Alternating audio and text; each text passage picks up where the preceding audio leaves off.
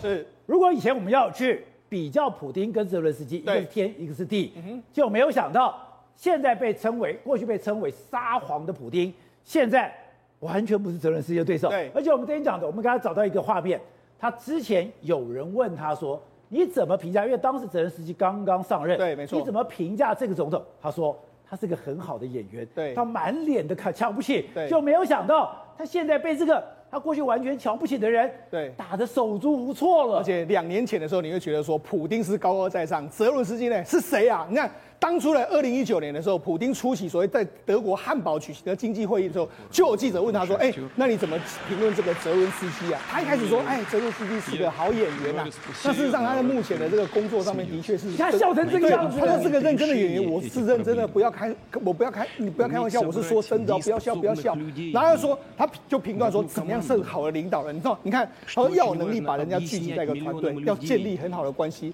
要相信他们，然后需要是向数百万人解释这些。”行动的目的是为什么？最重要要有勇气承担这些承这些的这个要承担这些影响的勇气跟毅力。他就说，泽伦斯基可能没没有这些特质，或者是说他的可能有，但是他的经验不够。哎，他当时还这样讲，哎，他这样这样讲的评论泽伦斯基，显然呢没有把泽伦斯基放在这个眼里。你们觉得不把他放眼里？对啊，他觉得你或许有，但是你现在你现在经验不够啊，所以至少看到。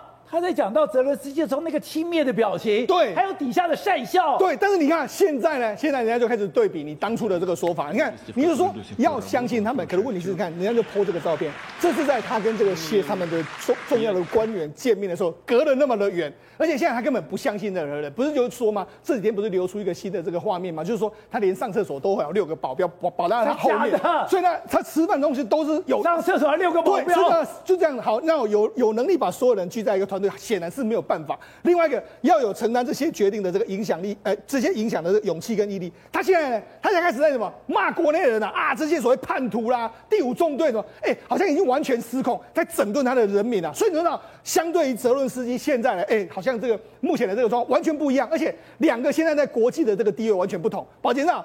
现在不是这个这个拜登到北约去要要这个进行高峰会吗？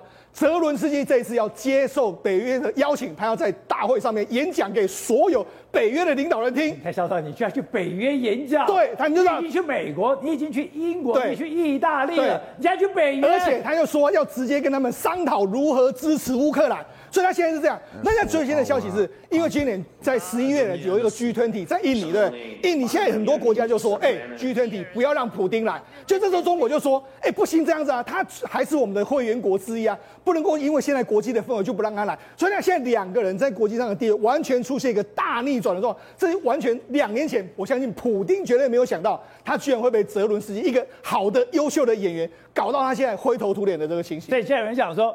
因为泽伦斯基把他这个演员演到的非常的尽职，而且背后那个影武者他们的协调太好不好？对，跟你讲。泽伦斯基每天都跟拜登通电话，而且还讲真的还假的？对，我现在真的相信了。没错，也就是说呢，泽伦斯基恐怕是台面上的这个演员，后面帮他操刀所有的剧本，搞不好是美国的好莱坞帮他操刀整个剧本。美国嘛，美国就帮他操刀整个剧本，包括怎么打仗、怎么补给，那你要怎么通讯，那不是都美国在后面搞的吗？所以说，事实上这一场战争，你如果你把它当成是泽伦斯基的这个厉害的话，他的确某种程度台面上演员的部分，他真的演得非常好。而且刚刚讲的，我可以超美啊，朗克刚是因为。我有太多的武器无法解释，是哎，这个是非常老旧的反坦克武器，因为它携带非常不方便。对，而且你没有打到，你自己就挂掉了。是，他今天可以用这个反坦克。把一个巡逻快艇，而且是隐形战舰，哎，对，给打掉了。对，没错。实际上，目前的这个战果来说，已经有两艘这个快艇，这快艇是猛禽的这个快这个巡逻快艇。那他们用什么吗？他们用 AT 五这个反坦克导弹，这是编号是九 M 一一三这个，这其实是非常老旧的这个这个发射的方法。老旧发射方法，哎，他们就怎样？他们就这个都躲在这岸边，躲在岸边的时候看到有人的时候，就马上咻就发射出去，发射然后命中。他想怎么会那么厉害呢？宝姐，我跟你讲，这这这有可能会这么准吗？主要就是原因。你在发射的时候，你旁边还有摄影机，你连你看得这么清楚？对，没错，因为什么？因为它有所谓的有线传输这个指令，所以可搞不好是有人传输给他，你的方位坐标在什么地方，你就发射出去，就命中了这个情形。那么打到了两个，另外一个我们有之前的这 MLS 的这个多管火箭，哎，这也是很久很久以前的，被美国封存起来，被外国外封存起来，拿到俄拿到乌克兰去打仗。就没想哎、欸，居然这一次好死不死击中了黑海舰队的这个毕可夫的巡逻巡逻舰，所以呢，事实上这整个剧本你就觉得说非常非常的不合理嘛。那到底为什么会这个样子？当然是有老美在后面操纵这一切的这个情形嘛。而且我们看了这个资料，还知道说，哎。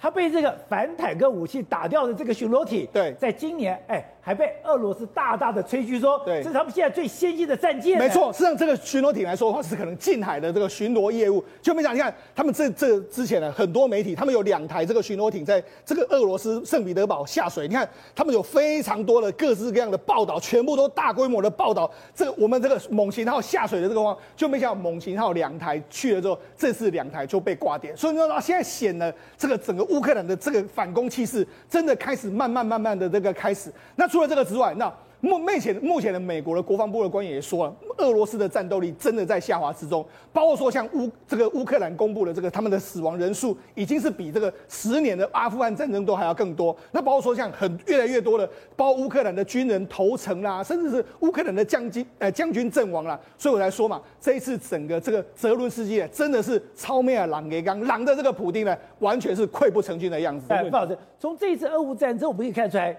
现在真正的战场，真正在太空。而且刚刚讲的，美国如果把俄罗斯的所谓的卫星全部都打杀了、打盲了，那所有的战场管理都是美国在做了。对，现在问题就是说，美国现在的卫星的直管通勤，所有 C3I 这些所有的系统，透过卫星已经整个布在太空里面，包括刚刚上次我们讲 Starlink 星链，这个星链你可以看到将近一千七百多颗卫星。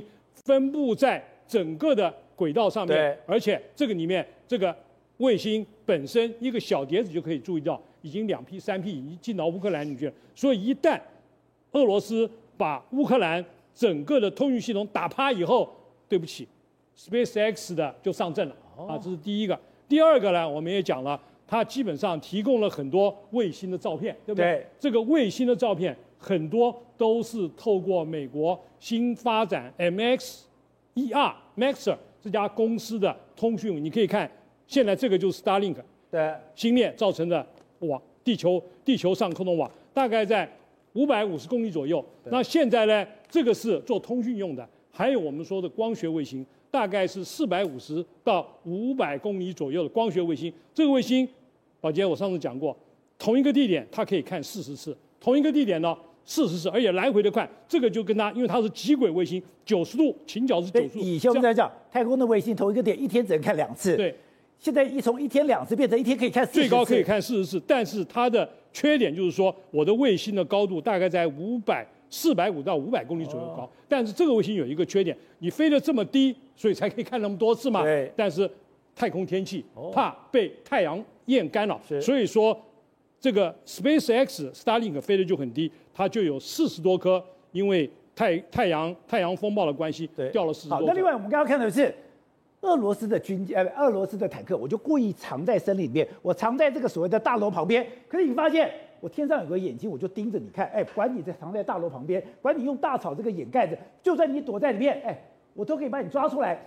这个以前有这样打仗过吗？没有，这是第一次。为什么呢？因为这个就是靠它红外线追踪的卫星。你虽然藏在里面，除非你是坦克不动的，你一动，你的引擎有热，你这个热，我这人造卫星啪完全看。卫星抓红外线抓热的。抓热。哎，如果你天气不好没有关系，我还有 SAR、SAR，我用雷达影像，因为雷达。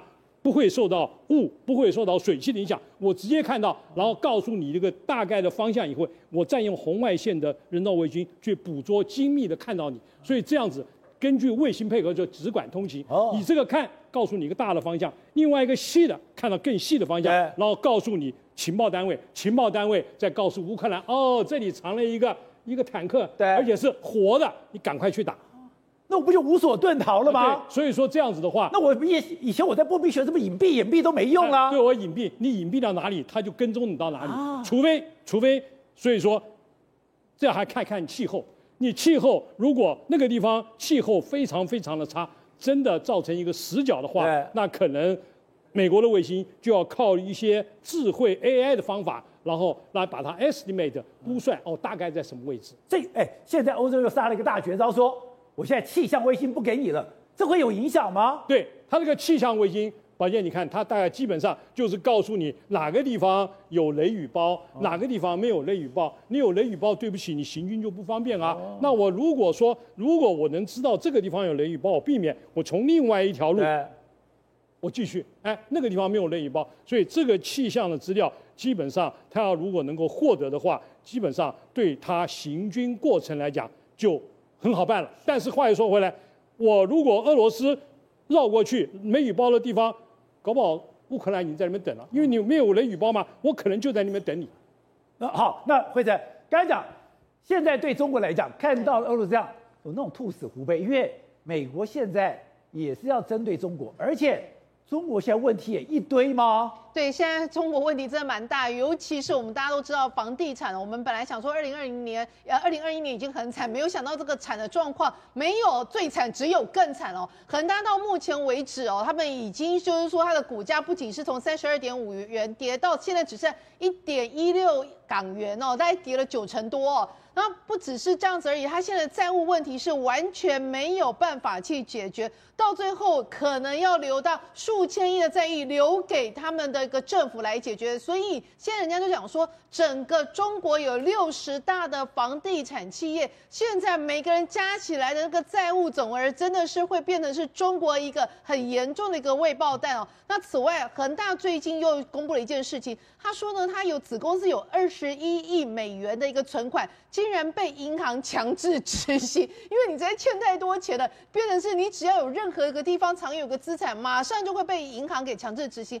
那除了恒大这样的状况很惨之外，包括华夏幸福、绿地集团，他们一样，他们的股价也全部都是崩跌超过九成的。因此现在呢，包括跌了九成，全部超过九成，所以挣不到一成的财产。对，所以现在呢，就是我们的就是呃前辈就谢金河社长特别就是预言说，现在中国最大问题是不是只有一个恒大，而是至少有五六十个恒大都有同样的债务问题，而且债务问题到最后就只能丢给国家，让国家去解决哦。那除了房地产产生了这么大一个庞大的债务危机之外，我们知道就是去年他们的监管，包括科技啊，包括这一些呃所谓的腾讯这些产业，目前为止我跟你讲，虽然监管的新的制度没有就更严厉的监管，但现在那个效应出来，什么样效应出来呢？今年包括阿里巴巴、包括腾讯、包括滴滴，还有爱奇艺，全部都宣布要进行一个大规模的裁员哦。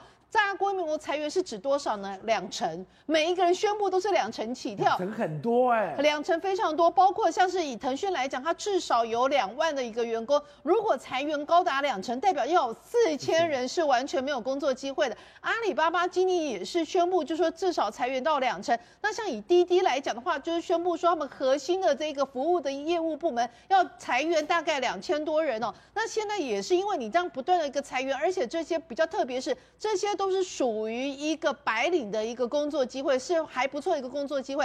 当你说这种白领都开始面临到一个裁员化，那更何况是一些所谓的服务业比较低阶的这样子，会产生另外一种啊所谓系统性的一个失业率哦。那他们现在预估今年的二月份，中国的官方失业率是大概五点五趴左右。较去年的一个年底上升了零点四个百分点，但是让人家比较觉得可怕一件事情是，年轻人的一个失业率从十四点三趴，现在首首次已经突破了十五趴，来到十五点三趴。那年轻人失业率所代表就是他的一个。整个社会的一个消费能力哦，所以现在最新的消息出来说什么呢？就是说现在中国最大问题是消费出现一个停滞的状况，所以光是以星巴克，我们都知道大家喜欢喝星巴克，那个星巴克竟然一个月它的销售的次那个营业额可以少十四趴，所以就代表着现在从房地产不景气、科技业的裁员，面临到中国消费进入全面性可能衰退状况。